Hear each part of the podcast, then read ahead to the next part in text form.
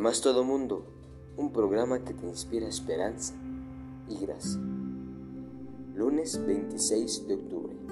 Revelar al Padre. Continuación. En el conmovedor prólogo de su Evangelio, Juan, capítulo 1, versículo 1 al 18, Juan presenta a Jesús como el Verbo eterno. Las declaraciones de Juan sobre Jesús no son tímidas ni limitadas, son audaces y de alcance cósmico. Jesús existía antes del surgimiento del mundo, desde la eternidad en realidad. De hecho, Jesús es el agente de la creación. Él es la luz de los hombres. Y como la palabra que viene al mundo, alumbra a todo hombre. Por ello, si vamos a Juan, capítulo 1, versículo 14 y 18, nos daremos de cuál es el resultado de que Cristo se haya vuelto humano y qué luz trajo, qué cualidades posee para ello. Así que te invito a que vayamos primero a San Juan 1, 14, que dice así, y el verbo se hizo carne y habitó entre nosotros, lleno de gracia y de verdad, y vimos su gloria, gloria que como Hijo único recibió del Padre. Y vamos al 18, que dice, a Dios nadie lo vio jamás. El Hijo único que es Dios, que está en el seno del Padre, Él dio a conocer. Entonces, ¿cuál es el resultado de que Cristo se haya vuelto humano?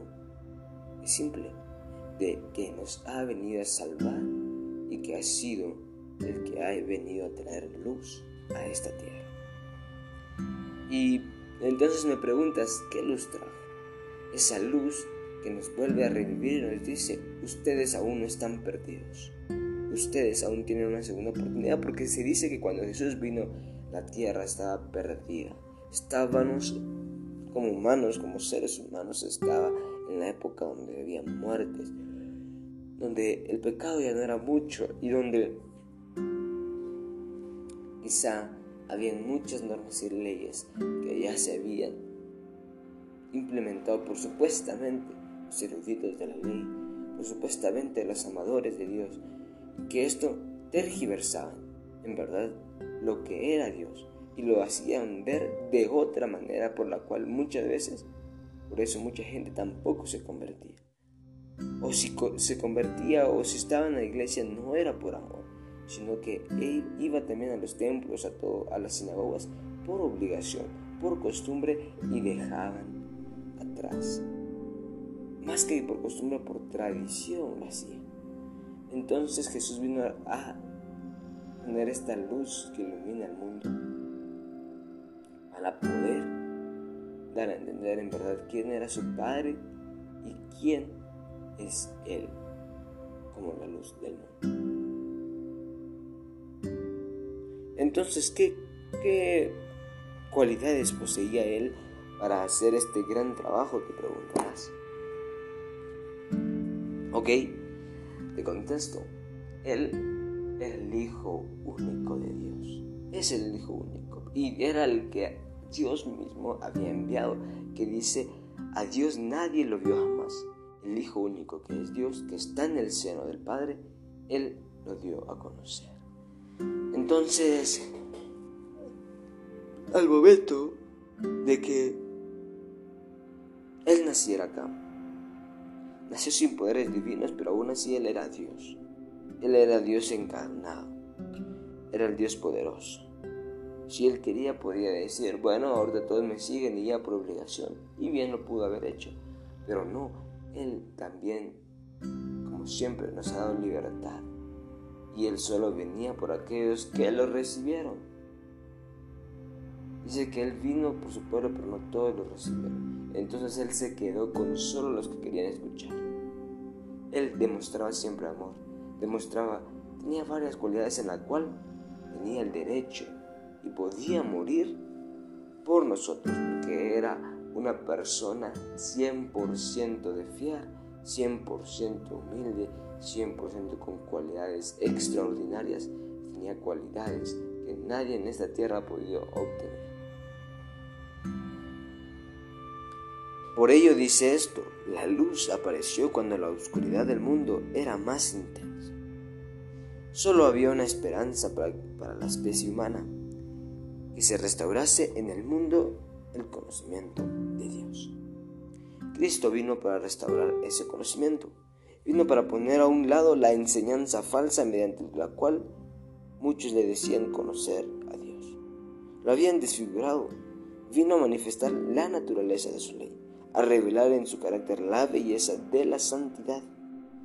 Todo lo que Jesús hizo en su vida en la tierra tuvo solo un propósito, el ennoblecimiento de Dios para la elevación de la humanidad. Y Jesús mismo dice, el que me ha visto a mí, ha visto al Padre. Ayer aprendimos de que por medio de Jesús podemos conocer al Padre, que cuando conocemos a Jesús a la vez conocemos a Dios. Y por eso él mismo dijo, el que me ha visto a mí, ha visto al Padre. Pero entonces, ¿por qué está este versículo? ¿O por qué dijo esto? ¿Cuál es el contexto detrás de? Entonces, ahora te explico. Ok, Jesús menciona esto porque les estaba comentando a los discípulos de qué él podía ser, de quién venía él y por qué él estaba aquí. Y nos cuenta la historia, seguro lo conocerás, que Dios dice, vendré otra vez. Le está haciendo una promesa a sus discípulos. Les dice, voy a venir por ustedes de nuevo. Solo quiero que confíen, que estén preparados que si ya me han visto a mí es porque han visto al Padre, así que queden satisfechos y sigan haciendo lo que yo un día hice acá. Y de este capítulo 14 nacen dos versículos muy conocidos. El primero es, no se turbe vuestro corazón, creéis en Dios, creed también en mí. En la casa de mi Padre hay muchas moradas, si así no fuera, os lo hubiera dicho. Esto es Juan 14, 1 y 2, en la cual así empieza este capítulo contándole a los discípulos quién es Él, quién es la verdad y la vida. Y también hay un versículo que es muy conocido, que dice así, yo soy el camino, la verdad y la vida. Nadie viene al Padre sino por mí. Ayer, como te digo, nos dimos cuenta que Jesús es el puente para conocer al Padre, porque prácticamente Él es del Padre. Y entonces, si queremos tener comunión, aceptación, relación con Dios, debemos conocer a Jesús, quien Él es el puente para poder llegar con Él, ya que Él refleja el carácter igualito a Dios. Y muchas veces no lo creemos así y pasamos a ser como Felipe, que dijo, Señor, muéstranos al Padre y nos basta. Felipe aún tenía algo que le decía que Jesús no era, que no, Jesús no conocía al Padre o que Jesús no era el Padre. Pero Jesús le dijo, yo, en mí está el Padre. Tan siquiera créelo por las obras que has visto. Y Quizás hasta nos ponemos a, criticar a Felipe y decimos, bueno, qué pregunta más tonta o qué declaración más torpe la de Felipe. Ya le están diciendo desde hace ratos que Dios es el Padre, que perdón, que Jesús está reflejado en el Padre y que eh, por eso es de que Él está acá. Y aún así pregunta esto. Y quizá digas, después de años de estrecha comunión con Jesús, todavía no entiende lo esencial de la encarnación que Jesús vino a mostrar al Padre. Y nos, pondremos a, criticar. Pero, ¿te has hecho tú la pregunta? ¿Tú en verdad conoces al Padre?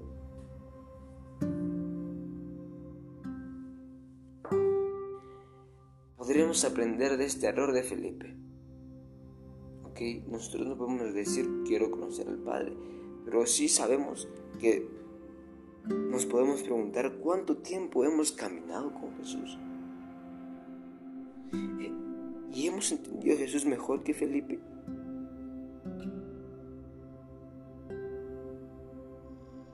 Contesta, contéstate tú.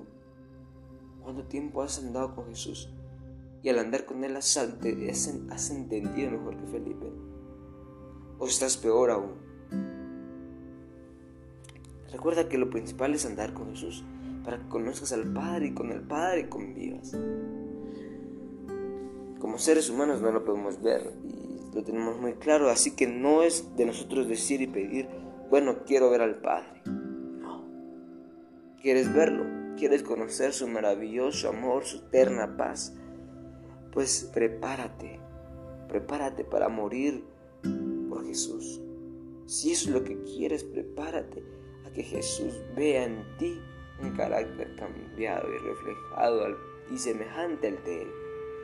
Estamos conociendo a Jesús, convivimos diario con Jesús para que no seamos igual que Felipe, que aún no conocemos a Dios.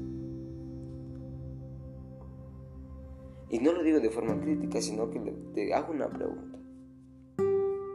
Felipe, aún caminando junto a Jesús a la par literalmente, no se había dado cuenta de que Él era Dios presente y encarnado. Y tú y yo que ahora pues solo convivimos con Él orando y, hablando la Biblia y escuchando la Biblia, pues quizás sea un poco más difícil, quizás hasta ni, ni lleguemos a lo que era Felipe. Entonces, por ello es que te hago esta pregunta, ¿estamos haciendo en verdad lo bueno? ¿Estamos conociendo a Jesús? ¿Estamos conociendo a Dios por medio de Jesús? ¿O solo platicamos con Él un minuto y lo escuchamos un minuto y ahí termina mi día y digo, ahí está, ya lo he escuchado?